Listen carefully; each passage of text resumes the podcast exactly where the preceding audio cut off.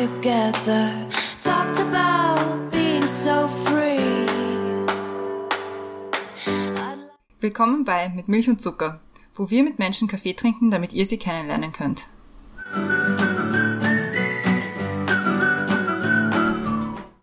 Willkommen zurück bei Eiskaffee und Sonnencreme. Ich habe jetzt nochmal nachfragen müssen, wie genau unsere Sommerfolge wirklich heißt, aber Eiskaffee und Sonnencreme haben wir sie dieses Jahr genannt, wo wir unsere Gästinnen und Gäste der vergangenen Monate noch einmal zu uns einladen und schauen, was hat sich bei ihnen getan, wie wollen sie ihren Sommer angehen. Und heute haben wir gleich unsere erste Gästin und zwar ist das die Astrid. Hallo Astrid. Halli, hallo. Und über mir ist wieder die Brenda, das habe ich jetzt auch vergessen. Hallo Brenda, ja, du bist ja. auch wieder da. Ja, du machst das jetzt allein, die Geschichte. Ja. Nein, aber es freut mich, dass ihr beide da seid, nur um das klarzustellen. Ich auch, ja. Wollen wir zuerst kurz darüber reden, was bei dir das Thema war oder worüber wir mit dir damals gesprochen haben? Können wir gern. Also ich kann auch ganz kurz sagen, ich bin Sexualbegleiterin und Sexualassistentin und das war das Thema der letzten Folge. Genau. Und das, also das, die Überschrift war damals, damals vor sechs Monaten, Sozialberuf Sexualbegleiterin, die kommen, um Tabus zu brechen. Und also wir haben ja dann, wir in allen Folgen machen wir dann die Zitate aus, den, aus der Aufnahme. Und deine Main-Quote war, äh, mein Zugang zur Sexualität war immer schon ein sehr pragmatischer. Aber wie schon das letzte Mal, fangen wir wieder an mit den Questions to go. Und wir haben diesmal Sommer-Special Questions to go. Okay. Und zwar, die Christiane hat die erste. Genau. Bist du bereit? Ja. Da habe ich meinen schönsten Sommer verbracht. Austin, Texas. Sommer geht nicht ohne. Schwimmen. Der beste Sommerdrink. Wasser. Das nehme ich mir für Herbst vor. Entspannt bleiben.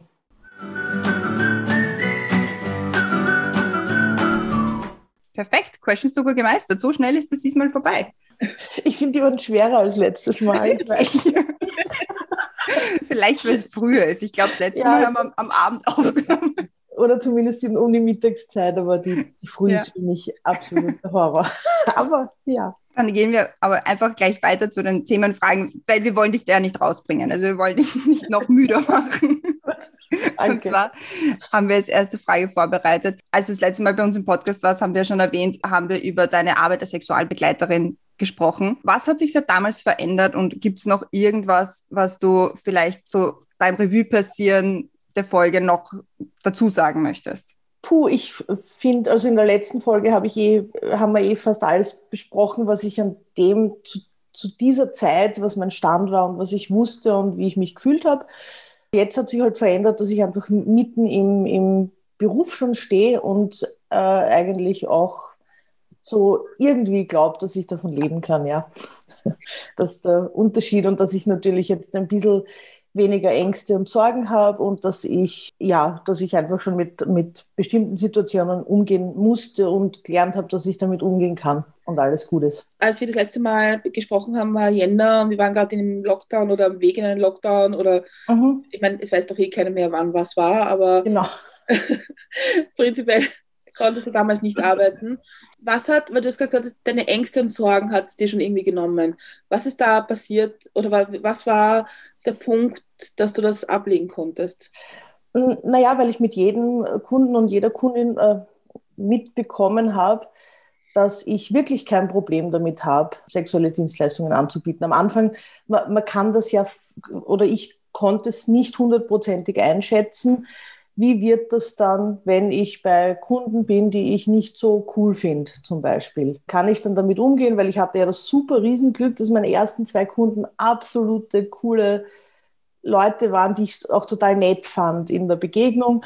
Und es hat sich halt geändert. Es gibt auch Leute, wo ich mir denke, so, wow, ich hoffe, die Stunde ist bald vorbei. Ähm, aber trotzdem, ich habe jetzt für mich gelernt, das ist überhaupt kein Problem. Ich äh, sehe das immer noch sehr pragmatisch das ist eine Dienstleistung und wenn ich Masseurin bin, habe ich wahrscheinlich auch manchmal Kunden oder Kundinnen, die mir nicht so sympathisch sind. Das ist vielleicht nicht ganz so, es ist schon auch extrem intim als Masseurin oder als Masseur. Also ja, und genau das ist es. Es ist eben die Art, wie ich mein Geld verdiene und äh, ist nicht immer alles lustig, so wie ich halt 90 Prozent meiner Arbeit am Schluss in der Kanzlei immer lustig gefunden habe, finde ich jetzt 20 Prozent oder 10 Prozent meiner Arbeit nicht lustig. Genau, das hat sich verändert. Jetzt weiß ich es, dass ich damit umgehen kann, auch wenn es nicht dann Spaß macht. Genau. Mhm. hat es eigentlich lange gedauert, bis es geheißen hat, weil es hat ja eine Zeit lang geheißen, körpernahe Dienstleistungen und dann und so weiter und so fort, aber über Sexarbeit ist noch nie wirklich so geredet worden vor allem nicht in deinem Bereich, also da wird jetzt generell überhaupt nicht drüber geredet, dass es wieder eingelaufen ist, dass die Leute wieder auf dich zugekommen sind und gesagt haben, so, hey, also ich bin jetzt getestet, genesen, geimpft, was auch immer, hättest du Zeit? Also das, es war ein absolutes Chaos und das ist auch einer der Gründe, warum ich jetzt noch viel engagierter und aktiver bin in der Berufsvertretung in der BSÖ, äh, also Berufsvertretung Sexarbeit Österreich, weil wir keine Antworten bekommen haben. Bei, bei der Sexarbeit war ja die Sonderstellung, die Dienstleisterinnen sind und Dienstleister sind körpernahe Dienstleisterinnen, aber die Arbeitsstätten, zum Beispiel Bordelle, Puffs, äh, Laufhäuser, Studios, also auch kleine Einzelstudios, fallen unter Freizeiteinrichtungen. Das heißt, man hat immer schauen müssen, die körpernahe Dienstleisterin, Sexarbeiterin darf Hausbesuch machen, aber nicht in ihrem eigenen äh, Studio, wo nur sie alleine mit einem Kunden ist, dort darf sie nicht arbeiten. Das waren halt totale Chaos-Sachen ich habe halt Anfragen gekriegt und dann habe ich sagen müssen, na leider, jetzt geht es gerade nicht. Ich habe halt meine Homepage auch immer wieder aktualisiert und geschrieben.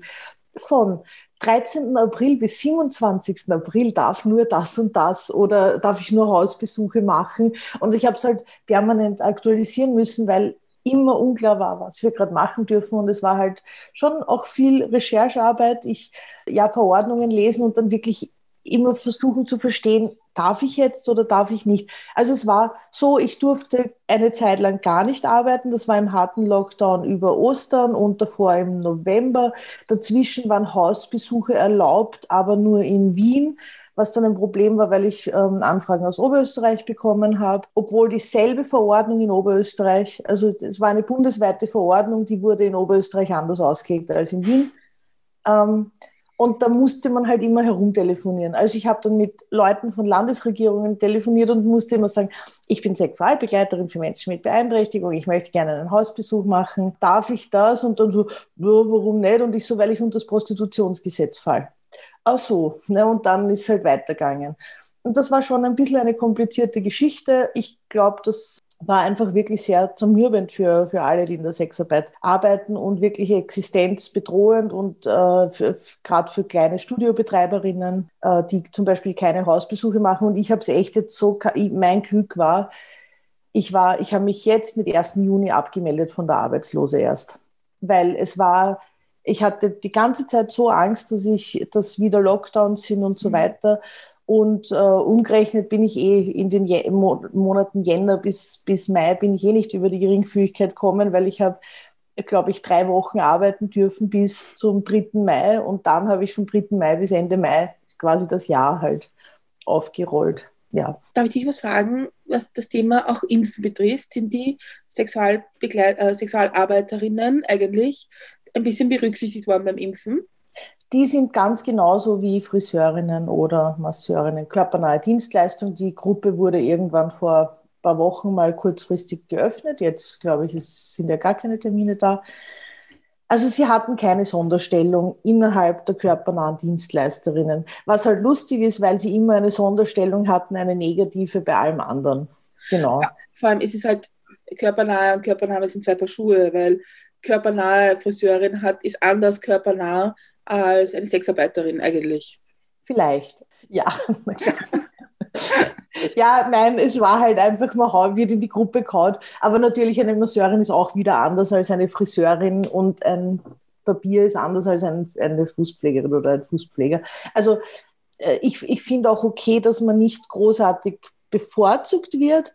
Dann darf man aber auch nicht auf der anderen Seite benachteiligt werden. Ja. Eigentlich ist das, wenn ich in die Gruppe reinkommt, werde, dann mit allem, mit wenn und aber. Eben aber nicht sagen, du bist körpernahe Dienstleisterin, aber du darfst nicht deinen Arbeitsplatz betreten. Das ist halt mhm. auch eine, genau. Und wenn ich sage, ich, ich benachteilige dich da, dann darfst du dich dafür früher impfen, dann wäre es vielleicht okay, aber nein, also es soll alles, es soll einfach gleich behandelt werden. Das ist unser, unser Anliegen, unser Begehr.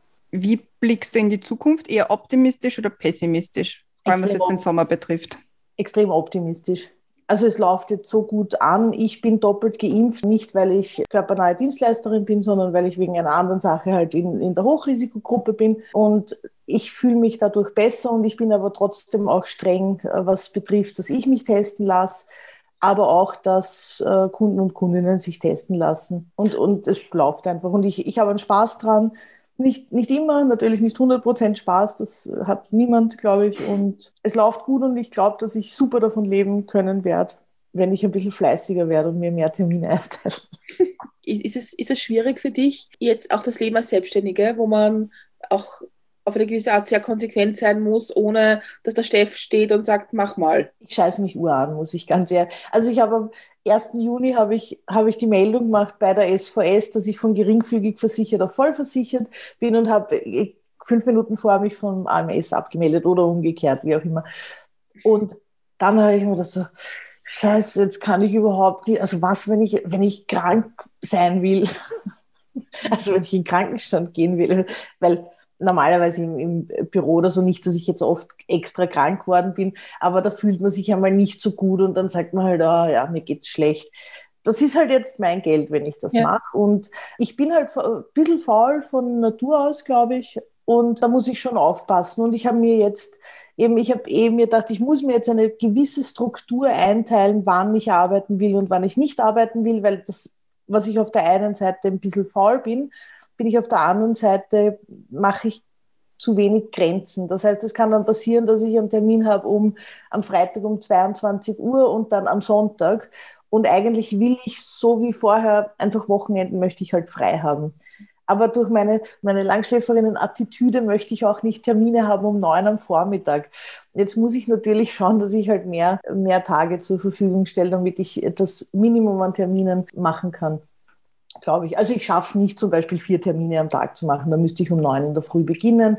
Und ich habe mir jetzt echt äh, so als, als Limit gesetzt, zwei Termine am Tag, aber fünf Tage die Woche. Und das muss ich durchziehen und dann kann ich super davon leben. Und gibt es etwas, also Sorgen oder Ängste, die du hattest noch im Jänner, die sich überhaupt nicht bewahrheitet haben oder die, die du eigentlich sehr schnell wieder ablegen konntest? Nein, ich glaube, alle Ängste und Sorgen, die jeder Mensch im Jänner hatte, was Zukunft betrifft, waren berechtigt, auch wenn es jetzt ein bisschen anders ist, als im, wir das im Jänner gesehen haben.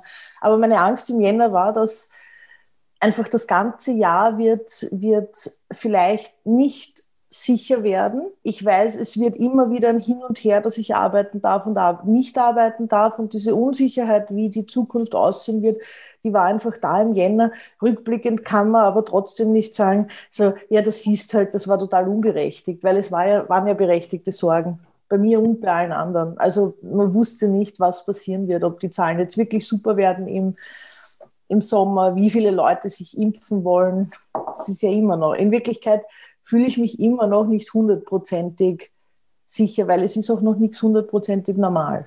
Und wie ist es mit den, mit den Menschen, die, die, die jetzt deine Kunden und Kundinnen sind? Weil ich meine, ich glaube, das haben ja alle nach, nach dieser langen Lockdown, Nicht-Lockdown, was auch immer für Zeit, dass Körpernähe oder auch Nähe zu anderen Menschen ja auch etwas ist, das wir uns ein bisschen abtrainiert haben oder um, haben sollten. Oder wie man es auch, wie man es auch immer richtig sagt.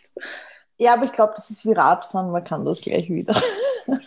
also ich, also es ist aber schon große Freude daran, dass es wieder geht, zum Beispiel. ja, ja, nein, also das ist extrem bei manchen Leuten, dass einfach wieder Nähe und dass man sich umarmen kann.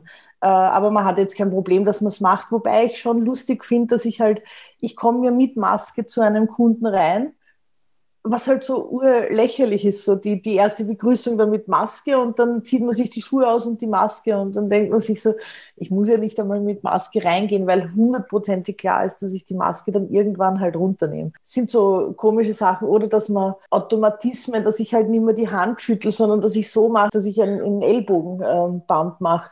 Und dann denke ich mir, ich brauche bei einem Kunden nicht einen Ellbogenbump machen, wenn ich kann ihm auch die Hand schütteln oder ihn umarmen bei der Begrüßung. Es ist vollkommen wurscht. Das sind so strange Automatismen, die man annimmt, die dann, die man wieder ablegen muss, vielleicht irgendwann in der Zukunft. Oder man muss besser lernen, in welchem Kontext was, was okay ist. Und wenn du jetzt zurückblickst auf die letzten Monate, was würdest du dir vor sechs Monaten für den Tipp geben für, für die Zeit? Sei strenger, mit Kunden, die ein bisschen grenzüberschreitend sind und habe weniger Angst, was die Zukunft betrifft. In Österreich geht es uns relativ gut. Also nicht allen, aber relativ gut, man ist relativ gut abgesichert, auch wenn es nicht läuft. Also strenger sein, wenn es nötig ist und weniger Angst haben. Dann habe ich jetzt die zweite Sommerfrage für dich und zwar, Sommerherz auch etwas langsam machen. Hast du Tipps, was man unbedingt lesen, sehen oder hören sollte diesen Sommer? Oh Gott, ich, ich bin total schlecht bei sowas. Ich würde jedem Mann empfehlen, die Vagina-Bibel zu lesen von einer Gynäkologin, einfach um zu wissen, äh, oder jeden Menschen eigentlich, der sich mit Vulven und Vaginen spielen will, ähm, um zu wissen, wo was ist und, und dass äh, manche Sachen gar nicht angenehm sind. Das ist jetzt, ich kann jetzt keine großen Literaturtipps geben. Ich bin gerade in meiner komischen Bubble, die nur was mit äh, Sexualität und Hurenaktivismus zu tun hat und ich komme zu nichts anderem. Und jetzt liegt gerade ein Buch bei mir, das heißt das Hurenmanifest. Und in Wirklichkeit beschäftige ich mich in letzter Zeit mit Prostitutionsgesetzen, mit männlicher und weiblicher Sexualität noch, noch immer und mit Erfahrungsberichten von Kolleginnen. Das ist meine eingeschränkte Welt. Und ich merke halt, dass viele Menschen nicht wissen, was, wo, wie. Also Vagina Bibel lesen, dann weiß man vielleicht ein bisschen was über die weibliche Sexualität. Obwohl es nicht das beste Buch aller Zeiten ist, muss ich auch sagen. Aber es ist auf, aufklärerisch, genau, aufklärend. Aber das heißt, du hast einen eher aktivistischen Sommer vor dir. Ja, weil wir hoffen, dass wir endlich rausgehen können und auch mit Leuten reden, also mit äh, Kolleginnen und so. Wir sind jetzt da sehr ähm, nicht so gut vernetzt, weil wir uns immer nur mit Zoom-Meetings derweil getroffen haben. Und da muss man halt auch die Infrastruktur, die gescheite haben. Und mhm. ähm, irgendwie ein Zoom-Meeting sagt, sagt, mir irgendwie, glaube ich, leichter ab als einen Stammtisch im Lokal ja. oder so. Und ich, ich, wir freuen uns drauf, wenn wir jetzt ein bisschen aktiver sein können, auch ähm, persönlich face-to-face. Hat es nach, nach, der letzten Folge Feedback dir gegenüber gegeben? Hat es irgendwie Leute gegeben, die dir gesagt haben, boah, das war spannend, das habe ich gar nicht gewusst? Oder gab es da Feedback? Ich, habe Feedback gekriegt zum, zum Podcast und alle haben es super gefunden. Und alle haben gesagt, wow, super cool, was du machst. Und nur meine Mutter hat es noch nicht gehört, aber meine Mutter hat unabsichtlich, also ich sage meiner Mutter nie, wenn ich irgendwo, ich, ich bin jetzt relativ oft in den Medien gewesen, also ich war schon auf OF3 bei einer Sendung und ich war auf Ö1 und meine Mutter hat Ö1 gehört. Und auf diesem Ö1-Beitrag habe ich dann gesagt, irgendwas über Oralsex und meine Mutter, die halt, ich, ich weiß nicht, was sie sich vorstellt, was ich mache, die hat dann zu mir gesagt, ja, du musst das nicht immer so rausposaunen, gell? Also es ist so in der Art, als wäre das halt nichts, worauf ich stolz sein muss, ist auch okay. Ähm, ich habe alles gehört, was du gesagt hast auf Ö1. Und ich so, ja, okay, gut. Nein, aber ich habe durchwegs positives Feedback von Leuten, die nicht meine Mutter sind.